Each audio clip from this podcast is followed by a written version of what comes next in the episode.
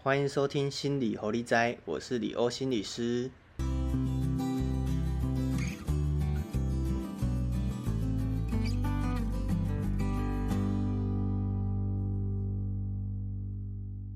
好，那今天是第一集，哇，非常忐忑啊！好啊，先跟大家分享一下，为我为什么想要创这个心理活力斋的频道。其实主要就是在讲心理方面的一些主题嘛。那但是活力斋就是猴打给宅啊，我的心里面的心得感想啊，社会观察，甚至一些比较专业的智商理论、心理治疗的一些实物的经验分享，都来就是让大家来了解一下，然后不要觉得哎心理师或心理的一些议题是很陌生的，所以也是开放的跟大家分享我心里面的一个世界。呃，这其实。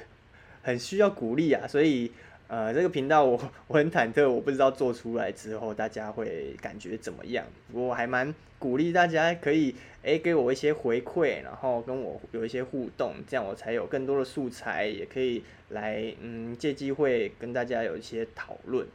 然后也别忘了可以给我一些五颗星的鼓励，对，所以我才能够继续做下去。当然我不知道做这个的。结果会往哪里走？但是我觉得能够做一些分享来跟大家做一些互动，然后自己也可以来录音、来分享、来整理我自己的内心状态，或者是我学习，也是一件好事。OK，好，那第一集要跟大家谈些什么？我其实犹豫很久很久，诶，可能会来先来听的，应该都是我身边认识的朋友吧。我在猜，所以我想要跟大家分享的是，诶，我为什么从机械然后转到心理这个领域，有哪些契机？因为这些跳痛的程度是蛮大的。虽然在我们这个心理智商这个领域啊，应该有个四成五成的人都是跨行转进来的，来这个领域里面去着手去学习。但从机械这个思考角度很逻辑很不一样的跳到了心理层面，这算是高中的角度来说，应该是三类吧。那中间当然我有很多的碰撞跟挫折，因为那个思考角度实在是差太多了。不过总而言之，现在可以走到哎考上了心理师，然后也开始工作了，开始做梦想中的职业。其实还蛮不错的，也可以来跟大家分享后续的如何转过头来，把自己的整个人变得不一样，整个脑袋洗过之后的样子，这个历程是怎么样发生的？那这集我就先跟大家分享我的跨行的一些契机好了。呃，回忆起来，其实我在大学的时候，对于机械也是很感兴趣，就是平常会摸索一些有关于机器啊的东西，科技业的事物的发展，我都会去关注。但是为什么在大学的时候有这么大的启发？是因为其实我不晓得每间大学有没有不一样，但是在我那时候大学，其实有一个规定是，我们每个大一生都要有服务时数的规定。那它是零学分，可是它是一门课，是必须要有分数的，而且又是必修，所以那时候每个学生啊都需要去选不一样的服务单位，有的是在医院，有的是在养护中心，有的是在呃社区里民服务中心等等的。那当时候我就觉得，哇靠，这是什么样的要求啊？既然要这么多的时数，然后要去服务别人。所以我那时候，我就感觉我跟同学们的想法是蛮一致的，就是觉得天哪，好浪费时间哦。然后有一种就是被学校规定要去做白工的感觉，去免费服务大家做事情。我我承认那时候这样的想法是其实嗯不太健康，我觉得。不过学校的这个规定啊，确实让我的人生有非常大的改变。为什么呢？因为，呃，我在大一上的时候，一整个学期其实选的是社区服务，所以就是每天到了一定的时间，我就去找里长，然后去到了一个服务中心去领取扫具、扫地的一些工具。那我就开始沿街，就是看那一天被派说要去扫公园，还是扫哪一条街巷，我就去扫扫扫扫。哎，扫完完成了，时间到了我就回来，回来再把这些垃圾收拾一下，然后交差，就是过着这样的一个服务的时数的一个累积。然后呢，我就越越来越想，就觉得说，哎，到了学期中。到了学期末，那日日复一日，每次的自工服务都是做这样的事情。虽然说过程是很开心，因为里长都会请我们吃一些水果啊、饼干啊。然后里长好像那时候他也是开着杂货店，所以呃他的店里面的一些食物也有时候都会拿出来请我们吃，所以是很开心，没有错。可是就会觉得说心里会有一块好没有意义的感觉哦。而那个意义就是说，我每天就是这样打扫，也没有学到任何的东西。虽然过程当中是可以看到，哎，街巷被我打扫完是很干净，所以很开心，可以有一个比较干净的环境。可是日复一日，下一周同一时间又看到又脏了，所以很重复性的事情一直做，我就会觉得有点乏味。所以在一下的时候，哎，其实我。就是也是托我一个大学很要好的朋友的福，他就带我进了一个社团，呃，算是服务性的社团。那那时候我们就去到了养护中心，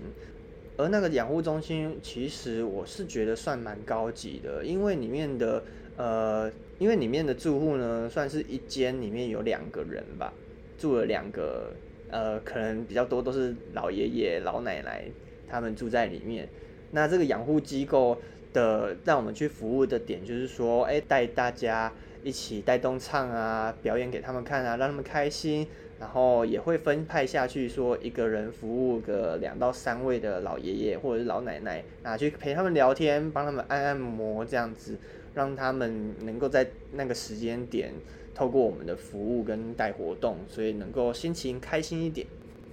其实说老实话，在那时候，包含到我进到了养护中心。参加这样的志工服务的时候，我对于志工的概念也还是保有以前的态度，就是觉得哇，做白工做白工，就是就是整个很没有动机的感觉。可是呢，我在一开始，因为可能我是新人吧，所以我被交派到的事情其实是很简单的，包含不用上台去带大家唱歌啊，或者是表演啊，让他们开心，而是说只有在分派的时候，哎，去配到一个老爷爷跟老奶奶，然后去陪他们聊天。这时候我的工作就是派在这边。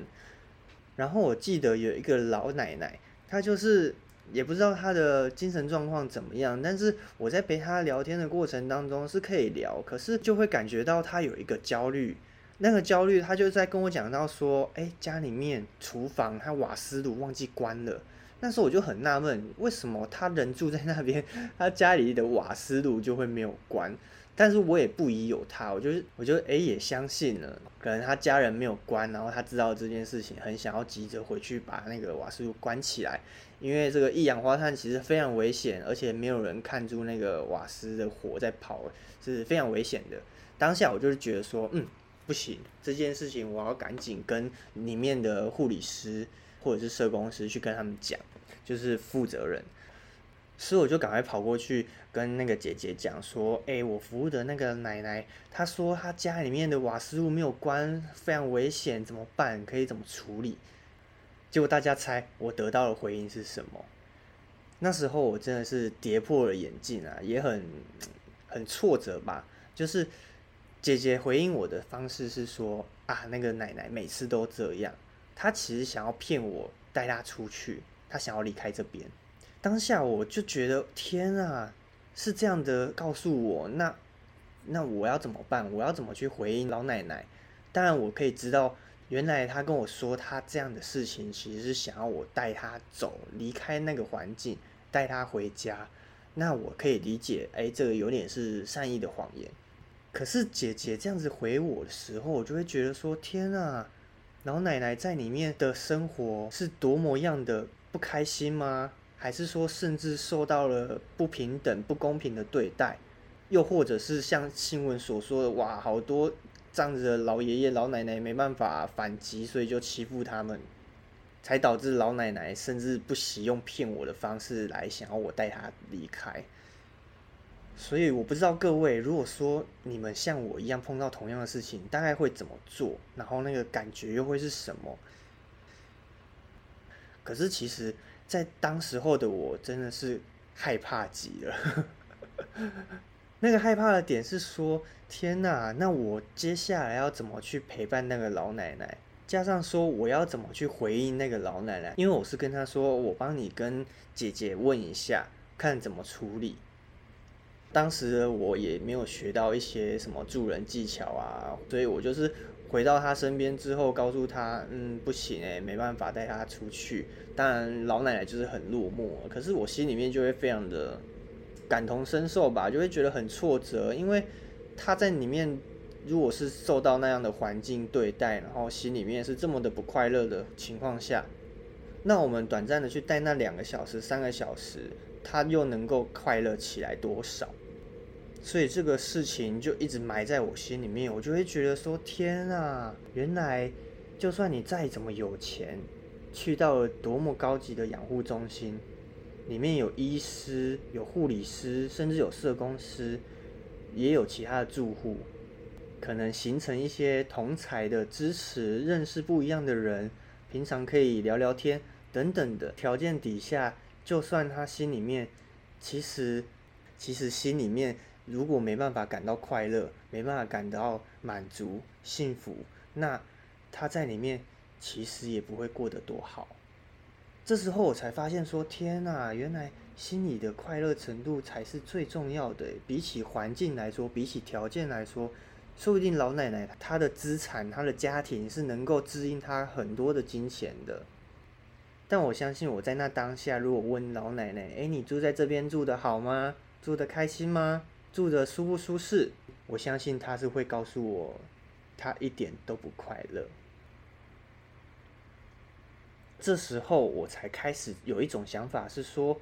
哇，那我念这些机械，即便是我感兴趣的，但是未来的工作场域。”或者是成就感的部分，好像都不会像是我会喜欢的。加上遇到这件事情之后，我就开始思考的：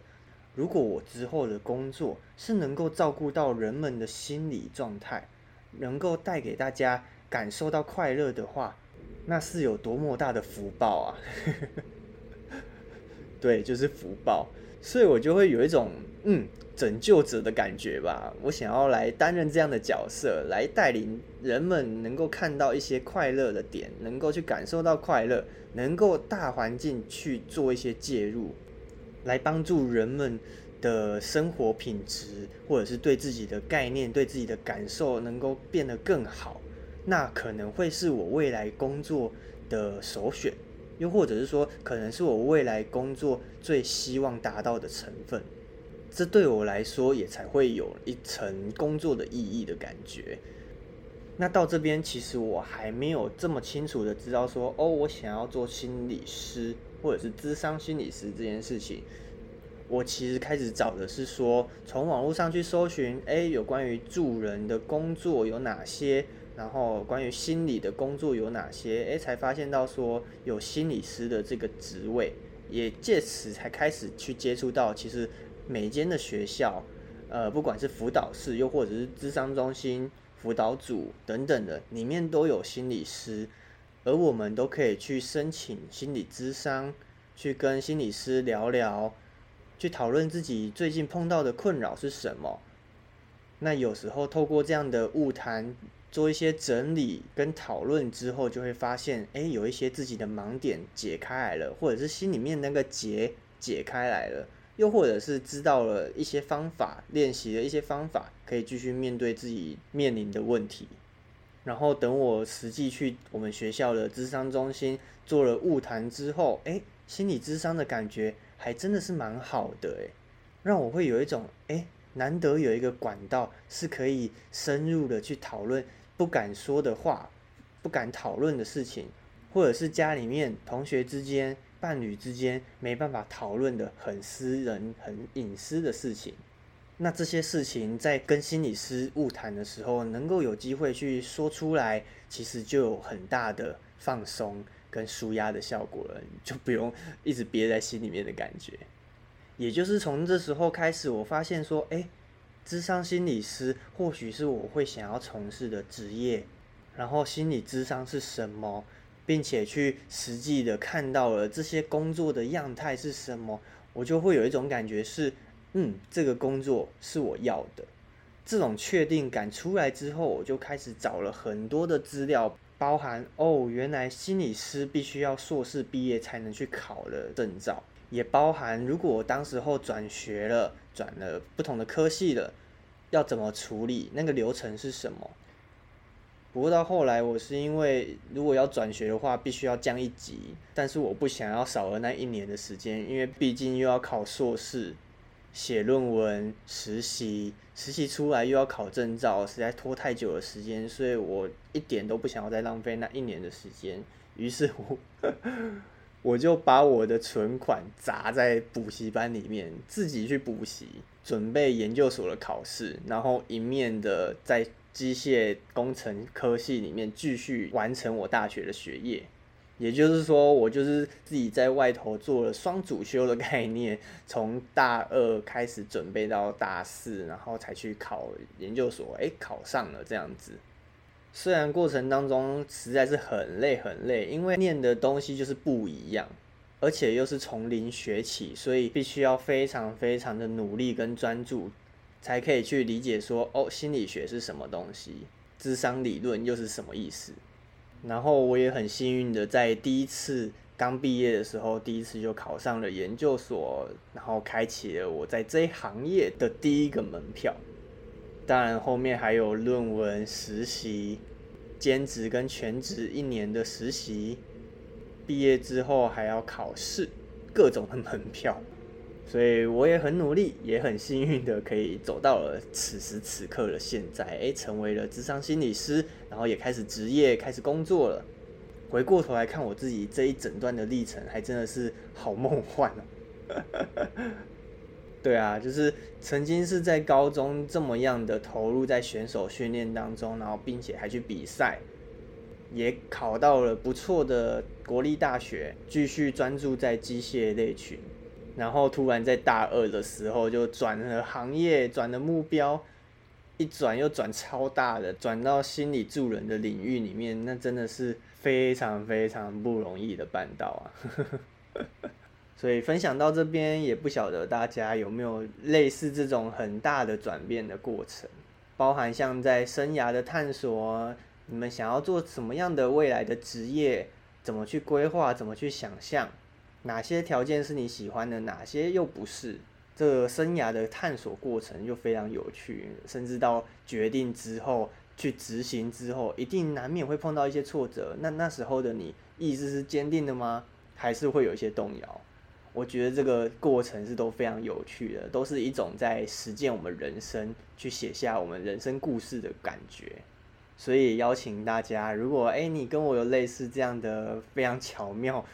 非常不同的变化的话，那也欢迎你可以跟我一起分享你的故事，让我有一种普同感，就是诶，你跟我都有发生类似的事情，好有被同理到的感觉。又或者是套用现在的词语叫做诶，你跟我是同温层的感觉，那就会有一种很支持，然后也可以认识到你，这样也是一个非常好的，我觉得很不错的互动。所以希望我这个频道，诶，可以让我有一些整理跟分享，然后也可以认识到不一样、各式各样的人生故事的人，然后一起做一些讨论跟分享，来一起在心理健康的这个层面上面多做努力。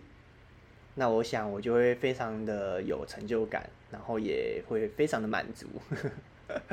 对，这就是我创频道的目的，然后也是我的人生故事。简单的先跟大家分享到这边。那各位有什么样的回馈，也别忘了可以留言给我，甚至也可以给我五颗星的评论，做一些鼓励，让我继续努力的做下去。不然我真的是一面做正职，然后一面要写这些自媒体的东西，真的是非常不熟悉，也非常的花时间，所以很需要鼓励。奇怪，怎么第一集又变成在讨拍这样子？好啦，那第一集就跟大家聊到这边，谢谢大家喽。